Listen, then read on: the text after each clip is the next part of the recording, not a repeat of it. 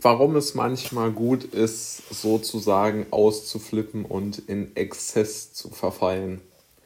Ich lese sehr gerne Biografien über erfolgreiche bzw. über bekannte Menschen.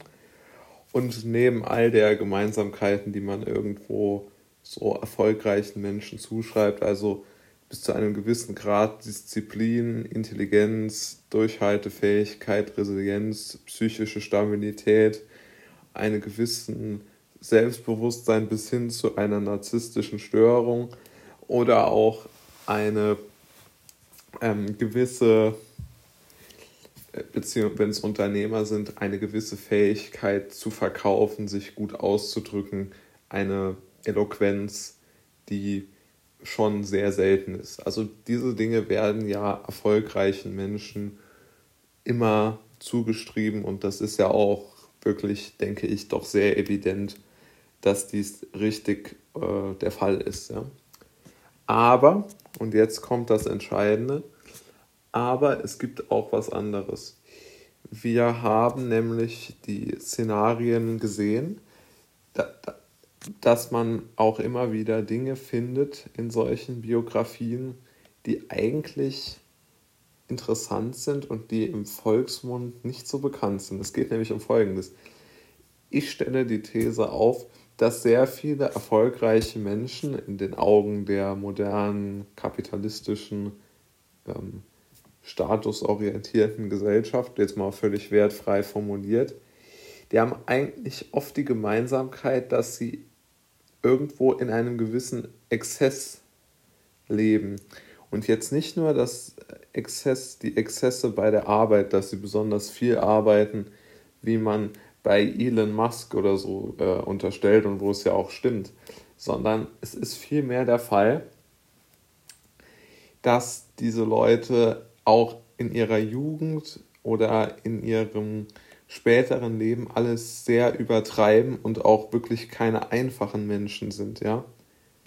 Also in, bei Warren Buffett äh, seinen zahlreichen Biografien kann man ganz klar feststellen, wenn man sie liest, dass er immer äh, zum Beispiel Probleme mit seinen Geschwistern hatte, ja, dass er sozusagen die Eltern gegeneinander ausgespielt hat, um äh, die Geschwister sozusagen zu torpedieren und sich selbst in die bestmögliche Position zu bringen.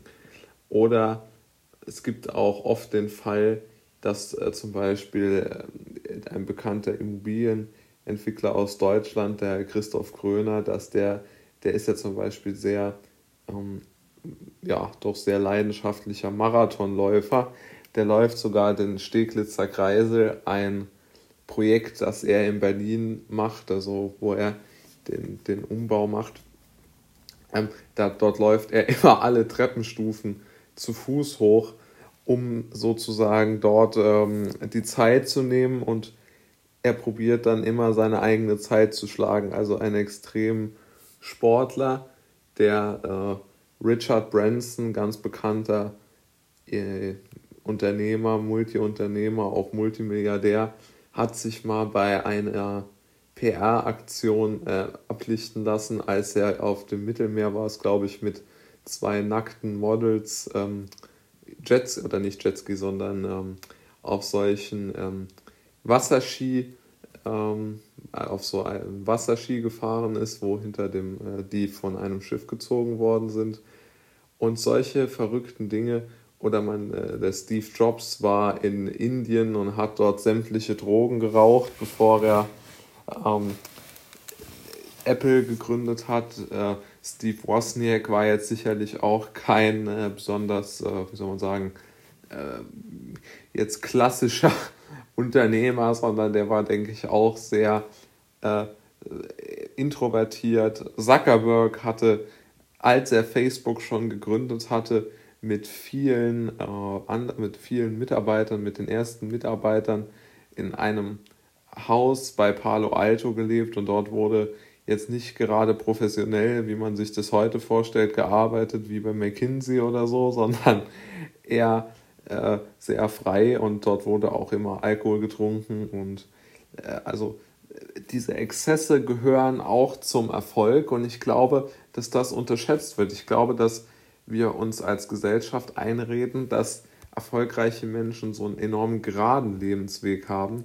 Dabei sind diese Aufs, Auf und Abs eigentlich sehr, ja, ich würde schon fast sagen, ausschlaggebend für die, für die Situation, in der diese Menschen heute sind. Weil ich glaube, ohne diese Übertreibung im eigenen Charakter wäre ihr Erfolg nicht möglich gewesen. Und ich glaube, darüber sollte man auch mal nachdenken, wenn man auch äh, erfolgreich werden will.